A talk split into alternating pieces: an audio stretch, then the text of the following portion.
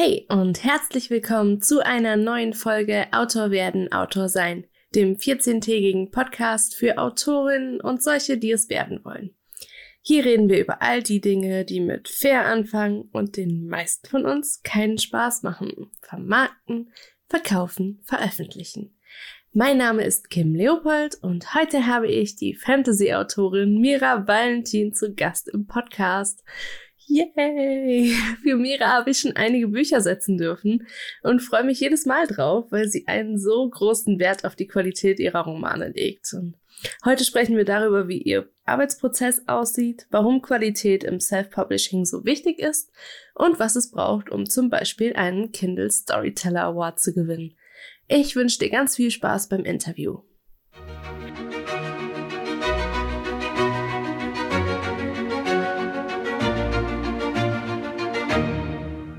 Ja, hallo Mira Valentin, schön, dass du da bist.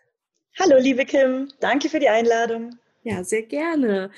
Ich habe ja mal gefragt auf meinem Instagram-Kanal, Autor werden, Autor sein, wer denn gerne in den Podcast kommen dürfte, wenn ich Interviews machen würde. Und da wurdest du dann auch genannt als Wunsch. Deswegen freue ich mich sehr, dass du zugestimmt hast. Ach, das ist ja schön. Ich freue mich, dass ich da genannt wurde. Ja, sehr beliebt. genau, ja, magst du dich einfach mal kurz selbst vorstellen für die, die dich, ja, die dich jetzt noch nicht kennen? Wer bist du? Was schreibst du? Und wie lange bist du schon in der Buchbranche unterwegs? Ja, ich bin die Mira Valentin. Ähm, seit 2015 bin ich in der Buchbranche unterwegs. Da war mein Einstieg damals noch beim Carlsen Verlag die Talente-Reihe. Danach bin ich dann umgeschwenkt mehr auf High Fantasy, wobei ich weiterhin auch noch Urban Fantasy schreibe ähm, und mache das jetzt seither im Self-Publishing, was für mich auch äh, der richtige Schritt war, weil ich glaube, dass ich ziemlich gut ins Self-Publishertum reinpasse. Mhm. Du machst also gerne Sachen selbst. genau. ja, das kann ich voll verstehen. Ich habe da ja auch immer so viel Spaß dran, mir dann Sachen zu überlegen. Und ich glaube, dass du das auch total gerne machst. Ähm, also wenn ich mir so deine Bücher angucke, deswegen habe ich dich auch für das Interview angefragt, weil ähm, mal kurzer Hintergrund, ich habe ja auch den Buchsatz für einige deiner Bücher gemacht und war dann immer total erstaunt, wie viele Positionen da im Impressum aufgelistet wurden. Und dann warst du immer so ein großes Beispiel für gute Qualität im Self-Publishing für mich.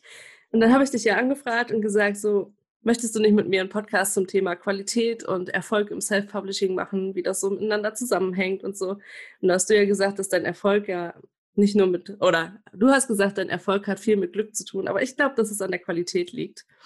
Ja, und jetzt ist äh, erstmal die Frage, war das denn schon immer so? Hast du schon immer auf ähm, Qualität Wert gelegt oder hattest du dann auch eher erste Fehlversuche, aus denen du viel gelernt hast? Ich muss sagen, dass ich eigentlich keine Fehlversuche hatte, weil ich schon von Anfang an, also ich kam ja aus dem Verlagsbereich und ich kam auch zuvor äh, aus dem Journalismus. Also ich war jahrelang Redakteurin und dann freiberufliche Journalistin. Das heißt, ähm, die Branche an sich kannte ich und ich wusste, wie ein perfektes Produkt auszusehen hatte. Und mir war natürlich klar, wenn ich das mache, das Self-Publishing, dann will ich nicht eines dieser Negativbeispiele sein, die irgendwie so ein selbstgebasteltes Cover haben, kein Lektorat oder ein schlechtes Lektorat von irgendeiner Freundin, die eigentlich auch nicht arg viel besser die Rechtschreibung kann. Also mir war immer klar, wenn ich das mache, dann muss es perfekt sein und einem Verlagsbuch nicht nur ähneln, sondern im besten Fall es sogar übertreffen. Und deswegen habe ich mir wirklich von Anfang an Profis rausgesucht, denn ich weiß schon genau, was ich kann und was ich nicht kann. Im Buchbereich heißt das eigentlich fast alles außer dem Schreiben selbst. Ähm, das gebe ich also alles in externe Hände, die sich da auskennen, zum Beispiel in deine. so sind wir ja zusammengekommen. Genau. Und ähm, deswegen ist für mich äh, also die Qualität schon wichtig, aber ich bin trotzdem nach wie vor überzeugt, dass einfach nur ein qualitätvolles, gutes Buch auch nicht äh, ausreicht, sondern dieses Glück, von dem ich gesprochen habe, das ist schon etwas, was man irgendwie im Laufe seiner Autorenkarriere wenigstens einmal braucht, um dann auch richtig durchzustarten. Mhm. Ja, sehr schöne Antwort darauf, finde ich. Ähm, gerade das mit dem Glück sieht man ja auch immer häufiger. Auch bei qualitativ schlechteren Büchern, würde ich jetzt mal sagen. Ähm, die können ja trotzdem sehr erfolgreich sein, wenn da einfach ein bisschen Glück mitgespielt hat. Aber ich denke, dass das ein qualitativ hochwertiges Buch da auch schon eine gute Grundlage ist, damit dieses Glück auch lange währt. Ja, das stimmt. Also ich denke, es gibt, äh, ich kenne vor allem, um die andere Seite mal aufzugreifen, wirklich viele sehr, sehr gute Bücher, die perfekt gemacht wurden, wo die Autoren absolut nichts falsch gemacht haben. Und diese Bücher laufen nicht, weil, weil sie einfach untergehen, weil so wahnsinnig viele E-Books, vor allem E-Books, auf den, auf den Markt drängen. Und ich glaube, das sind im Jahr 15.000 neue oder so. Und äh, mittlerweile geht man in diese Flut von Millionen E-Books halt wahnsinnig schnell unter.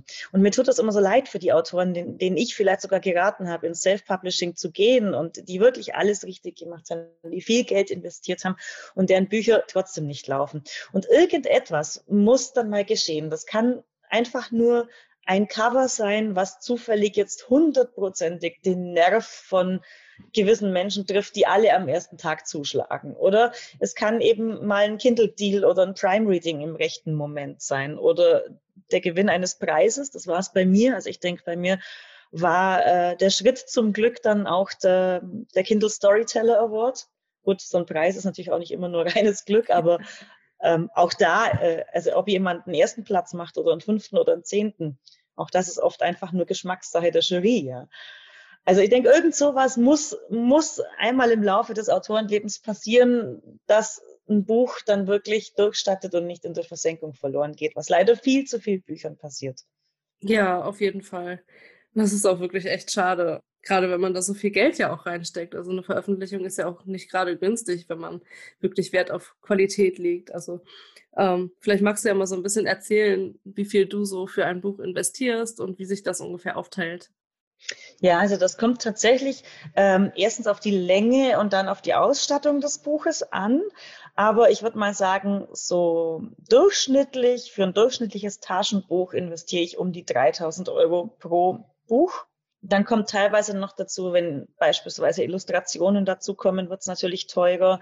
Oder wenn es eine Hardcover-Ausstattung gibt, wo dann nochmal äh, mehr für ins, ins Cover und den Umschlag und die Buchdecke investiert werden muss. Äh, also das ist unterschiedlich, aber diese 3000 Euro etwa, die investiere ich. Ich bin auch der Meinung, dass man eigentlich unter mindestens 1500 Euro kein qualitativ hochwertiges Buch hinkriegt, weil allein das Lektorat, was ja schon in annähernd diese Summe verschlingt, ähm, da wirklich auch teuer ist und auch natürlich teuer sein muss, weil auch die Lektorin oder der Lektor Geld verdienen möchte. Ja, auch da nochmal der Hinweis einfach, bezahlt eure Dienstleister bitte fair. Ja, genau. Das sieht man immer häufiger, dass es einfach nicht so ist. Also, ähm, und da hatte ich auch schon mal eine Episode zum Thema Lektorat gemacht. Was man vielleicht nochmal machen kann, wenn man da ein bisschen aufs Geld achten möchte, ähm, ist jemanden zu suchen, der noch nicht so viel Erfahrung hat und noch nach Referenzen sucht. Die sind dann meistens ein bisschen günstiger, aber auch das vielleicht stimmt. nicht so erfahren. Ja, aber auch, also ich habe auch tatsächlich eine solche Korrektorin dabei ähm, die jetzt einmal für mich eine Reihe gemacht hat. Also sie hat das Enyador Hardcover nochmal Korrektur gelesen, von dem ich dachte, es ist eigentlich schon korrigiert und man muss nur den Satz nochmal überfliegen. Und die hat da wirklich so viel nochmal rausgeholt, dass ich mir dann gedacht habe, also es ist wie gesagt eine Einsteigerin, aber jemand, den ich uneingeschränkt weiterempfehlen würde und äh, auch selbst wieder beschäftigen würde. Also da kann man durchaus Perlen finden, wenn man da ein bisschen guckt.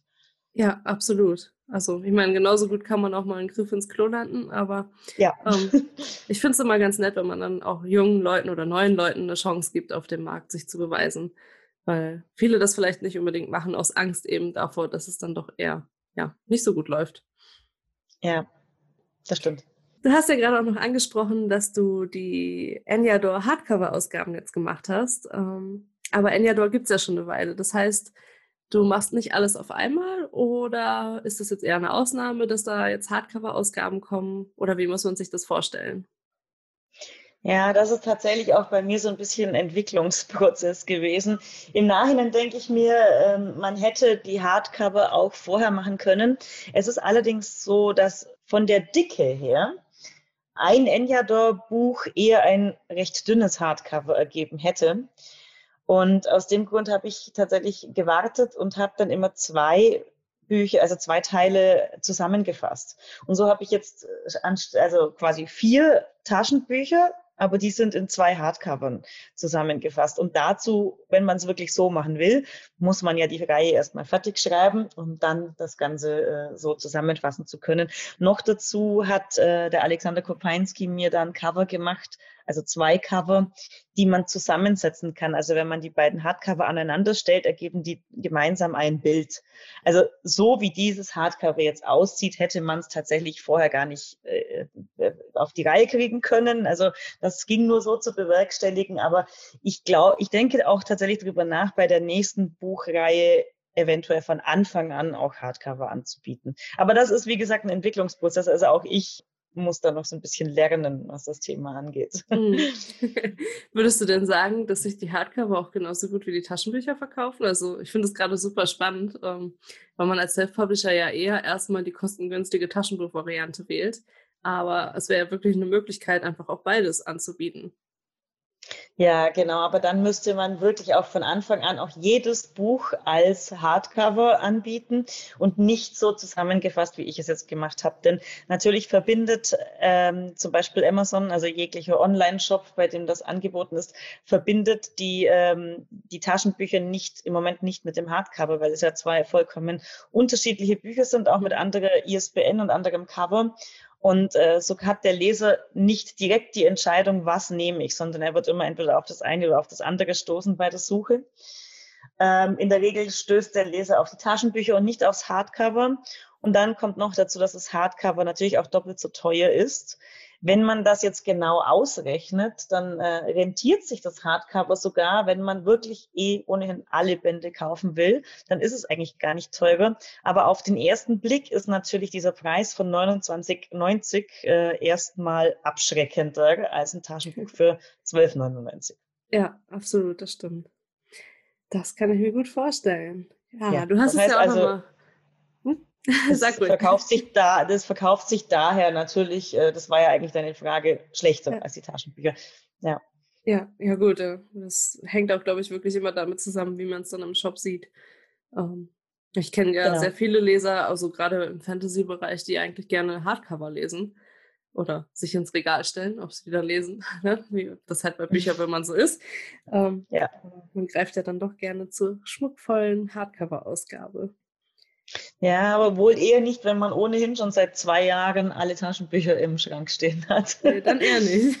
genau. Das stimmt, das machen dann nur die Hardcore-Fans. Genau. ähm, du hast es ja gerade auch nochmal angesprochen, du äh, hast einen Namen genannt, Alexander Kopeinski, der ja auch in der Buchbranche sehr bekannt ist für seine tollen ähm, Buchcover. Und da würde mich einfach mal interessieren, glaubst du, dass es schon was bringt, wenn man jemanden mit einem so großen Namen mittlerweile engagiert, um ein Cover zu machen? Es kann äh, das Tüpfelchen auf dem i sein, unter anderem, weil natürlich ein Designer, der auch eine große, äh, der viele Follower hat, äh, die ihm auf Social Media folgen, der teilt dann zum Beispiel das Cover und dann sehen das schon mal 4000 Leute mehr, als wenn nur ich das teile.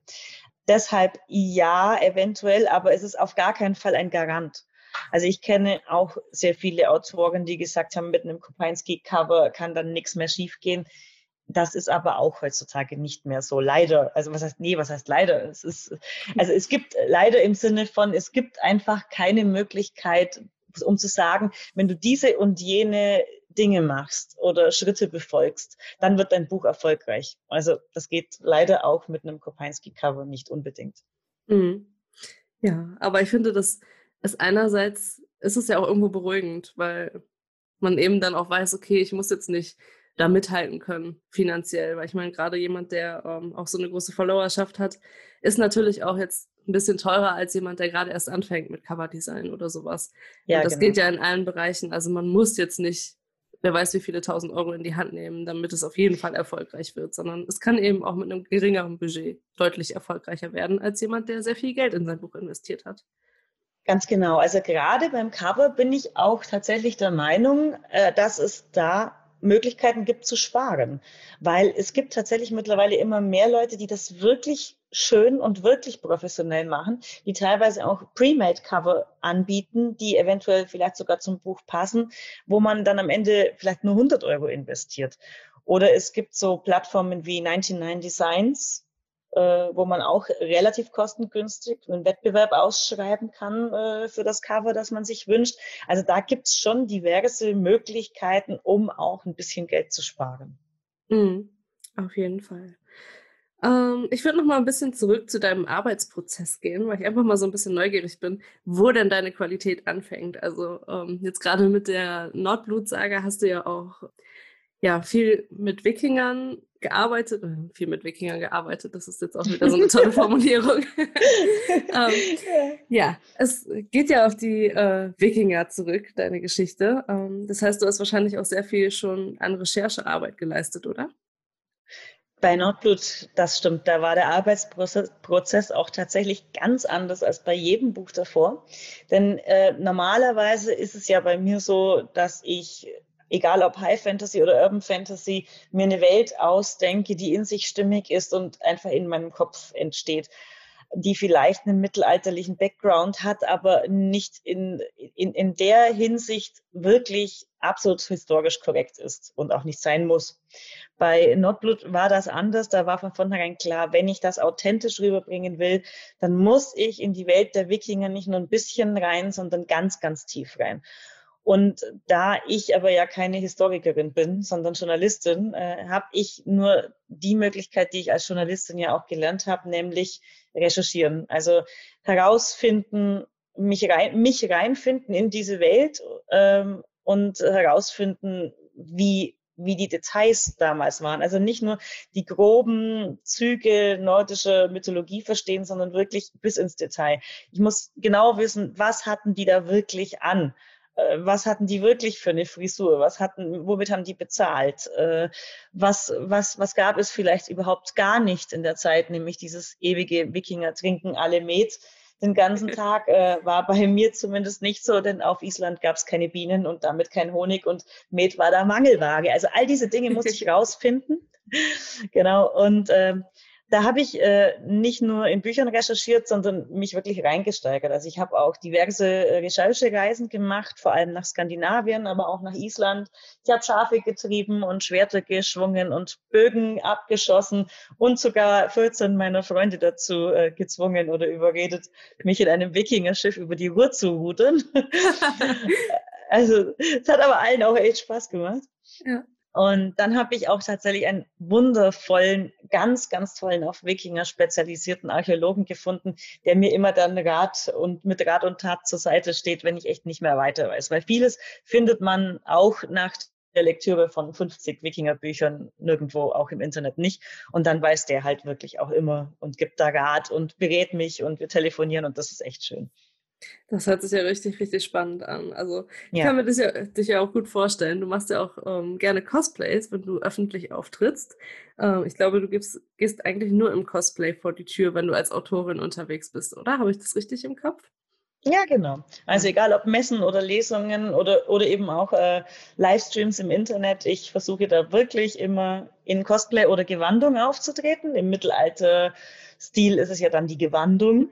Und das ist auch mal ganz historisch korrekt, aber ich kann auch äh, mit Fantasy-Aspekt, weil, äh, also ich lebe halt meine Bücher und äh, mhm. die, wenn, wenn das denn historische Fantasy ist, dann, dann ist auch das Cosplay historische Fantasy. Also ich kann dann auch echt so Wikinger, Walküre und solche Sachen. Das macht mhm. Spaß. Ja, kann ich mir gut vorstellen. Also das hört sich auf jeden Fall sehr an, als hättest du super viel Spaß dabei gehabt, für dieses Buch zu recherchieren. Absolut. Ja. Und wie geht es dann so Hand in Hand? Also schreibst du dann schon während du recherchierst oder machst du erstmal diesen ganzen, ja, diese ganzen Reisen, das ganze Recherchieren und sowas, die Gespräche mit Experten, machst du das vor dem Schreiben oder ja, geht das so Hand in Hand? Ähm, eigentlich in Abschnitten. Also der größte Rechercheanteil ist tatsächlich vor dem Schreiben. Und dann schreibe ich los und stelle meistens schon auf Seite 5 fest, okay, reicht nicht, ist schon wieder ein Problem. also dann, dann recherchiere ich quasi während des Schreibens permanent nach. Und permanent heißt wirklich im Kleinen alle vier, fünf Sätze. Also es ist wirklich, ich glaube, dass ich auf jeder Seite, die ich schreibe, drei bis viermal zumindest das Internet mal noch mal kurz befragen muss oder mir einen Weg anschauen muss. Also ich, was habe ich ähm, Videos angeguckt jetzt in der Corona-Zeit, um einfach zu wissen, wie sieht der Weg nach Thingvellir auf Island aus? wenn die mhm. da entlang reiten? Wie, was, was ist da zu beiden Seiten des Weges? Und äh, also allein solche Sachen, wenn ich wirklich dann, wo eben nicht hin kann, äh, aus welchen Gründen auch immer, ich recherchiere permanent Details nach. Und ähm, dann immer wieder kommt auch mal so eine größere Frage wie, äh, was für eine Sprache sprechen die denn jetzt eigentlich, wenn sie in dem Land sind mit jenen Leuten? Und dann ähm, muss ich lesen oder den Archäologen anrufen und nachfragen. Also es ist wirklich ein ständiger Prozess. Der große Rechercheanteil ist tatsächlich vor dem Schreiben und während des Schreibens dauerhaft bleibt mhm. das erhalten. Das hört sich aber auch andererseits irgendwie anstrengend an, finde ich. Also das ich könnte mir das für mich nicht vorstellen. Na klar, ich recherchiere auch, also ich schreibe ja überwiegend Romans, ähm, aber ich recherchiere zum Beispiel auch über Google Maps dann, wie es dort irgendwie aussieht oder so. Aber ich kann mir eben nicht vorstellen, so viel Recherche in ein Buch zu stecken. Also das, ja, das ist echt bewundernswert. Ist nachvollziehbar, was du da sagst, weil es ist auch anstrengend. Also ich habe tatsächlich noch nie eine Reihe gehabt, die mich so angestrengt hat wie Nordblut. Mhm. Aber das ist ja so wie, äh, wie wenn du ein Kind kriegst irgendwie. Es tut auch weh, aber wenn es da ist, freut man sich umso mehr, ja. ja. Und ähm, da ist also, da ist Nordblut schon so ein ganz, ganz spezielles Baby jetzt mittlerweile für mich. Mhm, das kann ich mir gut vorstellen. Wie lange hat es denn gedauert, seit du die Idee hast, bis das erste Buch erschienen ist? Puh, da fragst du mich was. Na, ein Dreivierteljahr. Ja, da warst du also, aber schnell. ja, ja, ja, ich bin, ich bin dann letztendlich, wenn ich im Schreiben wirklich drin bin, dann schreibe ich relativ schnell. Aber das, was mich auffällt, ist tatsächlich die Recherche. Und es ist dann immer schwierig, dann bringt man einen Teil raus und die Leser lesen den innerhalb von einer Woche oder drei Tagen oder auch einem Tag. Und dann ist irgendwie am Tag drauf schon äh, die erste Meldung von, wann kommt Teil und ich stehe noch da und denke mir, Leute, ich habe noch nicht mal angefangen, ich habe noch nicht mal angefangen zu recherchieren. Ja, also das merkt man bei der Reihe ganz extrem, dass ich ähm, oft tatsächlich dann auch selbst unter Druck komme, wenn mhm. diese Nachfrage von den Lesern kommt, ja, wo bleibt denn Nachschub? Weil das ist man von Self-Publishern eigentlich ja gewöhnt, dass es schneller geht.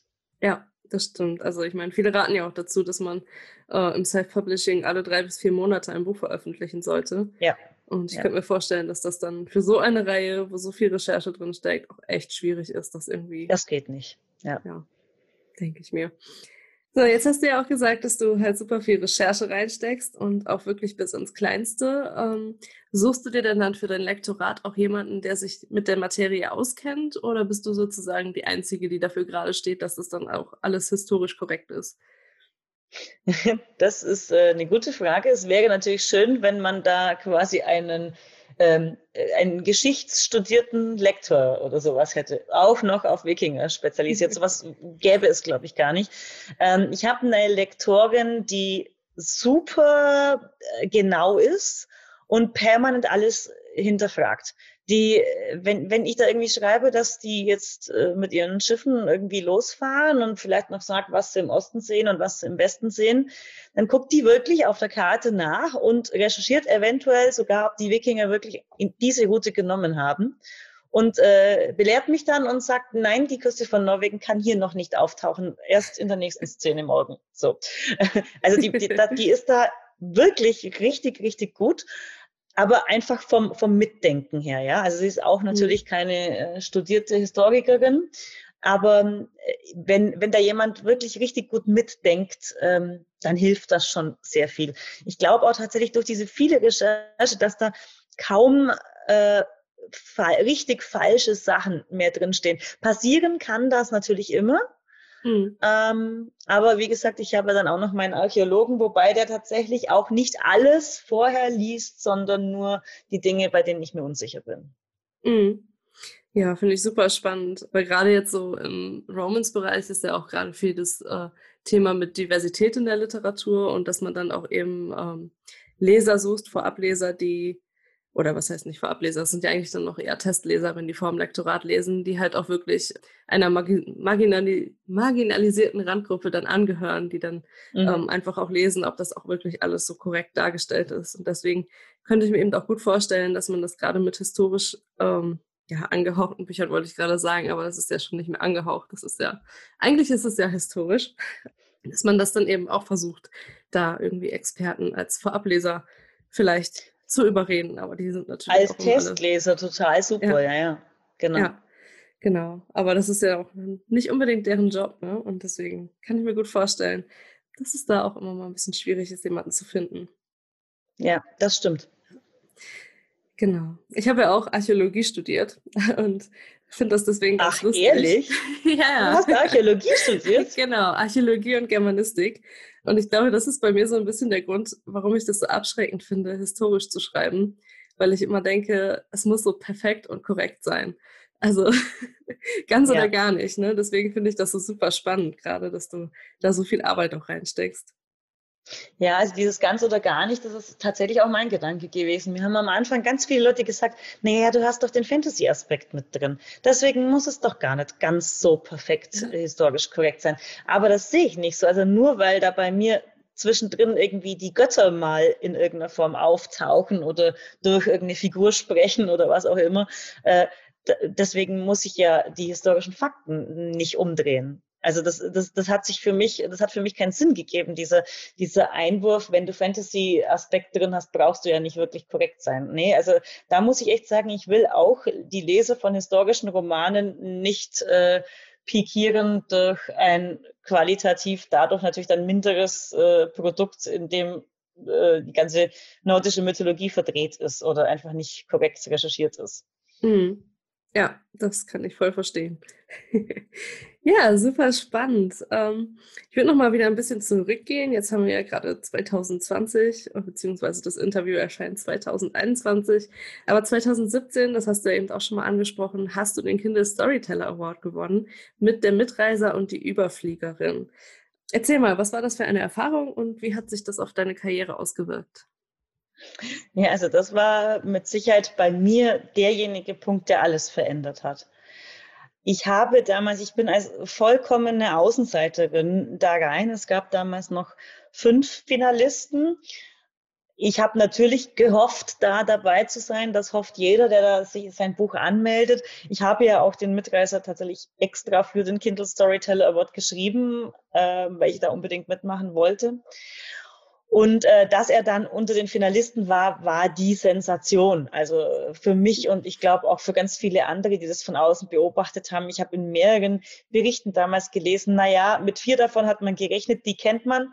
Und dann ist ja immer wieder gern mal ein Außenseiter dabei, den niemand kennt. Und das war eben ich in dem Fall. Ich war dann tatsächlich vollkommen überzeugt davon, dass das das Ende des Weges gewesen sei und deswegen, also viele Leute sagen ja immer auf so Preisverleihungen, ach, da habe ich nicht mitgerechnet, ich habe mir gar nicht überlegt, was ich jetzt sagen könnte. ich weiß nicht, wie oft das gelogen ist, aber bei mir war es definitiv nicht gelogen, weil ich so sicher war, dass ich da gar, überhaupt keine Chance habe, dass ich da vollkommen relaxed saß und mir gedacht habe, ja, schön, dass ich hier sitzen darf und gleich ist alles vorbei. Und dann wurde aber da mein Name und mein Buch genannt. Und das hat mich wirklich vollkommen umgehauen. Also ich glaube, mich hat selten im Leben etwas so umgehauen umgehauen. Ich habe mir echt gedacht, ich komme auf diese Bühne nicht hoch jetzt, weil, weil ich meine Glieder nicht bewegen kann. es hat dann doch äh, geklappt und ja, das war, ich glaube, das war wirklich so, das war eigentlich so der größte Moment meines Lebens. Also da stehen zu dürfen und so eine Ehre, ähm, die einem da widerfährt dadurch und so viele Menschen, die dabei waren und, und auch Freunde, die sich so mitgefreut haben. Ähm, das, das hat für mich alles verändert. Also ähm, vor allem in, auch in meiner Außenwirkung, glaube ich, weil das war dann so der Moment, als dann auch die Leute plötzlich geguckt haben, wer ist diese Mira Valentin? Und dann bin ich plötzlich immer mehr aufgefallen, ach ja, das ist die, die Frau mit den Cosplays. ja, ja, und und natürlich, was man absolut nicht unterschätzen darf, also wenn man denn dann mal namentlich bekannt ist, eben auch bei Partnern wie KDP, Amazon, dann, dann ist es anders. Also dann wird man auf der Messe halt auch auf die Bühne eingeladen, um einen Vortrag zu halten oder eine Signierstunde am KDP-Stand auf der Messe und so Sachen. Also das, das verändert schon sehr viel. Mhm. Ja, also dieses, das, das, das meine ich mit Glück. Entschuldigung, ja. ich habe dich unterbrochen. Das meine ich auch mit, mit, mit Glück. Ähm, natürlich ist es nicht nur Glück, so einen Preis zu gewinnen. Den gewinnt man nicht einfach nur, wenn man Glück hat. Aber da waren garantiert 50 bis 100 weitere Bücher im Rennen, die genau gleich gut waren wie meins. Und aus irgendeinem Grund hat aber meins sich durchgesetzt. Mhm. Und das meine ich. Ja. ja. Du hast dir gerade, äh, du hast gerade gesagt, dass du dir gut überlegt hast, mit welchem Buch du da teilnehmen möchtest, beziehungsweise es dann auch extra dafür geschrieben hast. Ähm, wie hast du das gemacht? Also ich meine, das ist ja auch immer so eine Überlegung. Jetzt gerade, als ich mich dieses Jahr bei der Agentur beworben habe, habe ich mir auch extra dafür eine Idee überlegt und überlegt, okay, wie kann ich jetzt 2020 äh, ein Buch schreiben, was überzeugt. Und das wirst du ja wahrscheinlich auch ähnlich gemacht haben, oder? Ja, ähm, ich hatte die Geschichte, die ja eine sehr traurige und auch besondere ist, mit einem männlichen Protagonist, der sich selbst verletzt und das Ganze spielt in einem Zirkus. Also das ist schon Nische. Ja, es ist halb Fantasy, halb Jugendbuch. Es ist eigentlich ein Buch, was äh, so sehr Nische ist, dass es ein Verlag vermutlich grundsätzlich von vornherein ablehnen würde. Also war schon mal klar, Self-Publishing war klar für diese Geschichte, was anderes kommt nicht in Frage. Und ich habe mir dann natürlich gedacht, der Storyteller Award will, so denke ich jetzt mal, auch Bücher küren, die sich schon abheben, die auf ihre Weise besonders sind, auch wenn sie vielleicht in dem Fall so ein bisschen ein schwieriges Thema haben. Mhm. Aber es ist tatsächlich ein Buch, was äh, vom Inhalt her vielleicht auch so ein bisschen Kunst ist. Also das ist, finde ich, jetzt auch von meinen Büchern das, was sozusagen das künstlerisch Wertvollste ist. Mhm. Ja, und deshalb habe ich gerade dieses Buch für den Preis eingereicht. Man kann natürlich mit solchen Überlegungen auch vollkommen daneben liegen, denn es kann durchaus sein, dass ein Preis und eine Jury allein politisch äh, sich lieber so positionieren will, dass er eher Bestseller kürt oder eher Mainstream kürt oder eher einfach Reihen, die irgendwie 90 Prozent der Menschen ansprechen und nicht nur drei Prozent. Ja. Da, man kann da voll, vollkommen daneben liegen mit solchen Überlegungen, aber ich glaube, ich war in dem Fall, zumindest in diesem Jahr, des Kindle Storyteller Awards vermutlich da richtig gelegen. Ja, super spannend. Und dann hat sich quasi alles geändert, hast du gesagt. Und KDP hat dann auch viel für dich gemacht, beziehungsweise Amazon. Wie hat sich denn der Kindle Storyteller Award dann genauer auf deine Karriere ausgewirkt? Du hast gesagt, dass du dann zu Lesungen eingeladen wurdest, zu Signierstunden auf Messen. Ähm, hat es dann auch vielleicht Hörbücher gegeben oder sowas? Ähm, oder hast du sowas dann alles selbst in die Hand genommen?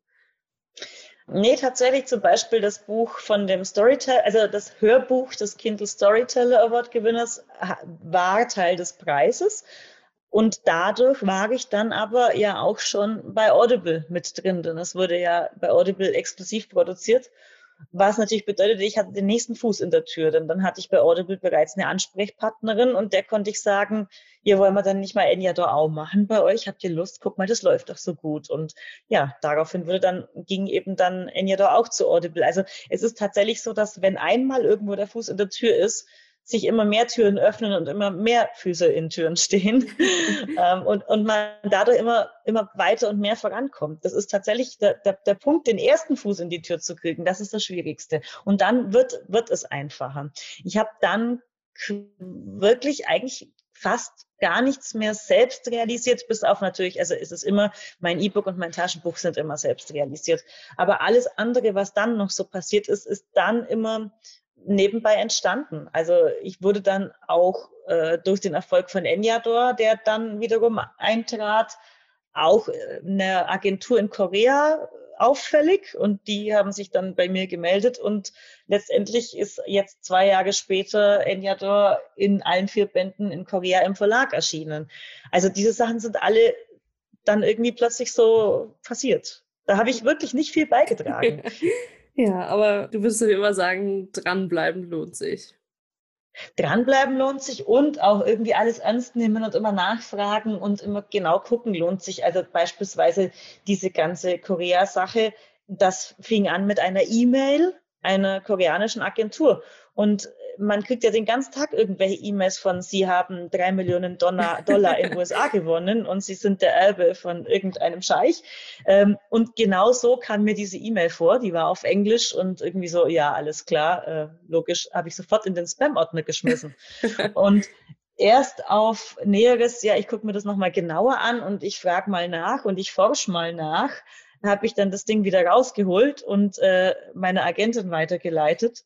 Und so entstand dann letztendlich diese echt tolle Sache da in Korea. Also ähnlich ging es dann später mit einem mit einem Kommentar unter einem Instagram-Post, wo ein chinesischer Filminvestor ebenfalls äh, wegen Enyador mich angeschrieben hat, wo ich mir auch dachte, ähm, ein chinesischer Filminvestor würde niemals unter einen Instagram-Post kommentieren, hat der aber gemacht. Cool. ähm, ja, und äh, auch da ging dann so der Kontakt los und aufgrund dieses Kontakts habe ich dann wiederum einen Filmagenten jetzt bekommen, der auch mit dem Chinesen irgendwie zwar mittlerweile nicht mehr, aber eine ganze Weile in Kontakt dann war, aber jetzt irgendwie sein eigenes Ding macht und äh, jetzt gerade an einer Präsentation des geplanten Films arbeitet, die er verschiedenen Filmproduzenten vorstellen möchte. Also all das sind immer so Dinge, da ist eins aus dem anderen entstanden und ich hatte immer dieses Gefühl, ich sitze da nur dabei und gucke mir das an und denke mir, hä? okay, ja gut, dann äh, ja, probieren wir es mal, ja. Ob da was draus wird, was da genau draus wird, das, das wird sich dann teilweise einfach auch in den nächsten Jahren zeigen. Aber ich glaube, äh, ja, man muss halt einfach irgendwie immer dranbleiben und hoffen und träumen. Also nie aufgeben zu träumen ist ohnehin das Wichtigste. Hm. Hast du denn gerade in der Anfangszeit, hast du da viel gezweifelt oder hast du immer gewusst, okay, irgendwann kommt der Erfolg? Ich habe am Anfang eigentlich nur eins gewollt, nämlich diese Reihe, die ich damals bei Carlsen hatte, die Talente die, die waren mir so wichtig. Ich wollte einfach nur, also ich wollte Erfolg. Ich wollte den Erfolg für diese Geschichte. Ich wollte, dass die Menschen diese Geschichte lesen. Mir ging es damals noch gar nicht darum, dass ich davon leben kann oder dass irgendwie alle Menschen mich kennen oder so. Das war ganz egal. Ähm, es ging einfach darum, diese Geschichte in die Welt zu bringen. Und es ist mittlerweile ein bisschen anders. Also grundsätzlich empfinde ich das noch genauso, aber mittlerweile ist es so, dass ich eben den Brotjob hingeschmissen habe und jetzt hauptberuflich Autorin bin, was dann natürlich bedeutet, ich muss schon auch äh, jeden Monat einfach auch mein Geld verdienen. Und das ist, hat natürlich jetzt auch äh, seine Wichtigkeit bekommen, weil ich muss ja meine Familie durchfüttern damit. ja. Hm. Wie lange hat es gedauert, bis du davon leben konntest? Ich äh, hatte den großen Vorteil, dass ich langsam aufhören konnte zu arbeiten, denn ich war ja bereits freiberufliche Journalistin. Das mhm. heißt, ich habe einfach eine, einen Auftraggeber nach der anderen, eine Zeitschrift nach der anderen aufgehört. Das Ganze war ein Prozess von, also ein Jahr lang hat es gedauert. Also ein Jahr lang habe ich quasi beides gemacht. Dann habe ich etwa ein Jahr lang langsam aufgehört. Und im dritten Jahr war ich dann wirklich hauptberuflich Autorin. Das ist ein gutes Gefühl, oder? Das ist ein tolles Gefühl, vor allem, weil das tatsächlich mein ganzes Leben lang, und ich bin ja jetzt auch über 40, also ich habe da sehr lange, sehr lange dran geträumt, dass ich, dass ich genau das wollte. Also ich wollte immer Autorin sein. Das wollte ich auch als Zwölfjährige schon. Und dieses äh, Journalismus-Ding war ja eigentlich nur das, der Weg dorthin, mhm. wenn man so will. Ja, ja finde ich richtig, richtig cool und sehr inspirierend. Erzähl doch mal, woran arbeitest du denn gerade? Ja, aktuell äh, ist ganz wichtig Nordblut 3, der dritte von vier Teilen. Da bin ich jetzt über die erste Recherchephase hinaus und habe die ersten zwei Kapitel geschrieben. Ähm, dann gibt's von den Weltenbauern, das sind Sam Feuerbach, Greg Walters und ich. Wir sind ja zu einer Autorenvereinigung zusammengeschlossen und haben jetzt unser allererstes gemeinsames Buch geschrieben. Schattenstaub, so heißt die Reihe, wird eine Trilogie werden. Da ist aktuell der erste Teil rausgekommen und wir werden jetzt demnächst anfangen, den zweiten Teil gemeinsam zu schreiben. Und das sind natürlich dann schon zwei Projekte, an denen ich parallel zueinander dran bin. Also ich muss dann teilweise auch wechseln zwischen den beiden Büchern, was aber besser funktioniert, als ich das gedacht habe. Also ich habe jetzt schon öfter mal mit anderen Autoren gemeinsam geschrieben und tatsächlich kann ich in der Zeit wenn dann die anderen Autoren dran sind, mich, äh, also schaffe ich das eigentlich auch wieder, mich umzustellen und auf mein eigen, eigenes Projekt zurückzugehen. Mhm. Ja, du hast ja gerade schon angesprochen, du ähm, hast jetzt mit den Weltenbauern zusammen ein Buch geschrieben, also mit Greg Walters und Sam Feuerbach und das verlinke ich auch alles nochmal in den Show Notes. Aber es ist ja, ja nicht super. das erste Buch, ähm, mit dem du, also das du zusammen mit jemandem geschrieben hast. Du hast ja auch mit Eric ähm, Kellen. Erik, Erik Kellen, genau, Kellen, und Katrin genau. Wandres, ja. Genau, und äh, Katrin Wandres zusammengeschrieben.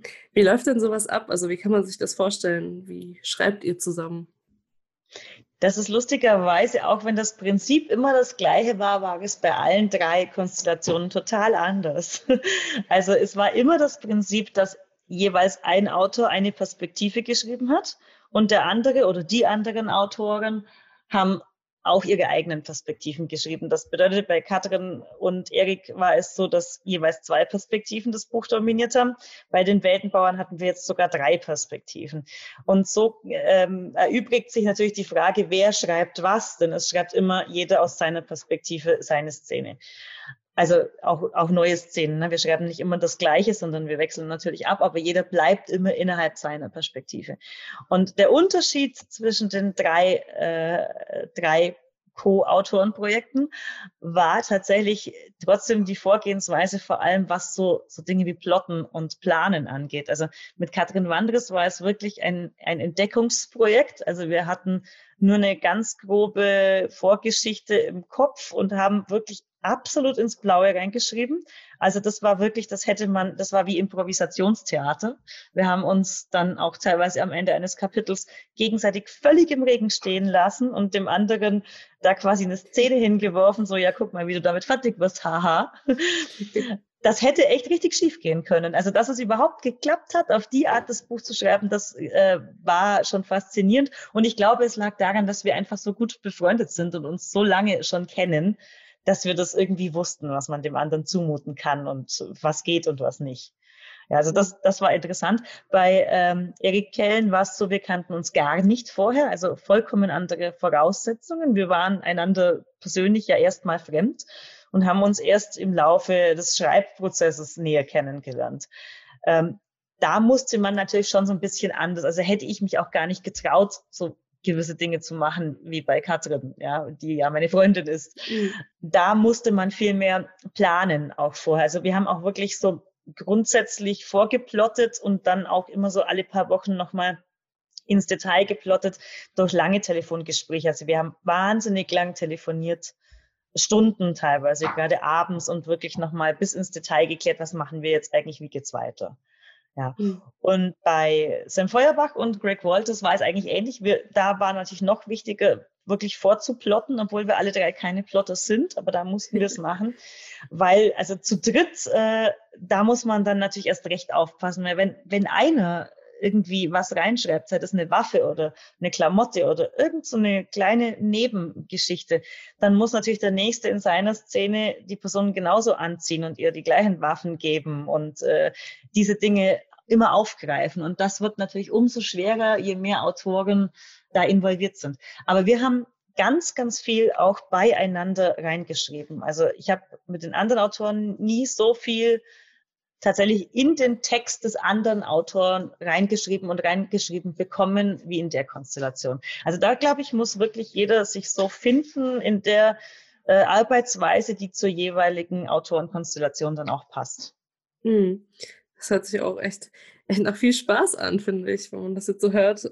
Gerade ja. so tief dann auch in den Text einzusteigen, stelle ich mir sehr cool das, vor. Genau, das ist vor allem der allergrößte Vorteil beim gemeinsamen Schreiben. Man lernt als Autor nie so viel wie beim gemeinsamen Schreiben, denn man blickt da in den Kopf eines anderen Profis rein. Und zwar mhm.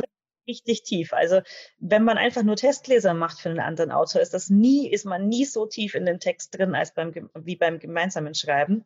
Und das finde ich ist auch echt eine Chance, um auch immer dazu zu lernen, denn man darf ja nie aufhören zu lernen. Also keiner von uns sollte den Punkt erreichen, an dem er sagt, jetzt bin ich perfekt, jetzt kann ich aufhören, ich kann jetzt alles, sondern wir sind nie perfekt, wir können immer weiter lernen. Ja. Und da ist so ein Co-Autorenprojekt, finde ich, echt hilfreich.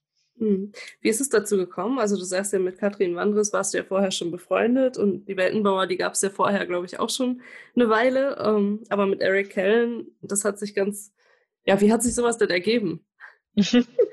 Bei Eric Kellen war es äh, echt lustig, weil, also ich bin ein Mensch, der Sarkasmus und Ironie nicht gut versteht kommt deswegen auch nie in meinen Büchern vor. und äh, bei Erik ist es anders. Und der hat eigentlich echt nur einen Witz gemacht. Also wir haben so ein paar Gemeinsamkeiten an unseren Büchern festgestellt. Das Ganze lief nur über Social Media Kommunikation und das auch nicht über Jahre hinweg, sondern so recht spontan mal. Und äh, dann habe ich die Gemeinsamkeiten betont, woraufhin er dann, und das war Sarkasmus oder Ironie, ich weiß ja nicht mal, was der Unterschied von beiden ist. also jedenfalls, er hat Witz gemacht, ja, und äh, hat gesagt, na ja, wir müssen halt mal was gemeinsam schreiben. Wenn dem so ist, dass wir so viele Gemeinsamkeiten haben, sollten wir mal gemeinsam was schreiben. Und dann habe ich mir gedacht, no, der ist ja mutig. Äh, ja, okay, können wir machen. Also es war wirklich so, es hat gerade gepasst. Ich war mit Enya dort fertig. Ich hatte gerade gar nicht unbedingt ein anderes Projekt, was unbedingt geschrieben sein wollte und dachte mir, ja, warum denn nicht? Probieren wir das mal. Also wenn es nichts wird, dann veröffentlichen wir das halt eben einfach nicht und habe dazu gesagt. Und ich habe dann erst ja, Wochen bis Monate später erfahren, dass das echt alles nur ein Witz von Erik gewesen ist in diesem Moment und dass er vollkommen vor den Kopf geschlagen war, als ich gesagt habe, ja, lass uns das machen. ja. Sehr geil. Also so kann es laufen. Ja. Ja. Würdest du denn sagen, das äh, hat dir was an der Reichweite gebracht? Also wenn man sich jetzt mit ähm, so großen Namen ja auch zusammentut, ähm, wird das dann nochmal so ein bisschen Cross-Marketing-mäßig ja, deine eigene ja. Reichweite steigern? Auf jeden Fall. Also es gibt, äh, ich finde auch, ist es eigentlich so eine Voraussetzung heutzutage als Autor, wenn man erfolgreich sein will. Das wird allein nicht gehen. Also wir, wir sind keine Einzelkämpfer mehr. Also sowas kann, kann mal als Ausnahme vorkommen, aber im Normalfall brauchen wir Leute, die uns unterstützen und die wir unterstützen sollten. Also dieses gemeinsame, eine Autorenvereinigung gründen oder einfach mal nur sich zusammentun und Gewinnspiele gemeinsam machen. Dieses vernetzt zu sein und dann auch bitte nicht irgendwie alle halbe Jahr mit neuen fünf äh, Special Friends und Schreibbuddies, sondern wenn es irgendwie geht, auch mit den gleichen, also mit, mit Leuten, die dann auch zu Freunden werden und, und, und, und die nachhaltig erhalten bleiben, weil nur so finde ich, kann man sich auch wirklich gegenseitig helfen. Und darüber hinaus glaube ich auch, dass die Leser das zu schätzen wissen, wenn sie merken, das ist jetzt ein Team, das sind die Menschen, die zusammenpassen. Und äh, die, man gibt auch die Leser so ein bisschen weiter. Also keiner von uns kann so viele Bücher schreiben, dass alle Leser irgendwie dauerhaft nur von äh, jetzt mir oder dir befriedigt werden, sondern wenn man da so ein paar Autorenfreunde hat, wo man den Lesern dann sagen kann, in der Zwischenzeit, liest doch mal was von Sam Feuerbach, Greg Walters oder Katrin Wandres oder Erik Kellen, ja, dann, dann, dann ist man da immer noch gut bedient. Mm, ja. Besser sogar als, als Alleinkämpfer. Ja, ich finde, das ist ein schönes Schlusswort für unser Interview, dass wir alle irgendwie uns und gegenseitig unterstützen sollten und ähm, da mehr als Gemeinschaft agieren sollten, statt als Einzelkämpfer. Aber du kannst ja noch mal sagen, wo kann man dich denn jetzt am besten finden, wenn man sich mit dir vernetzen möchte?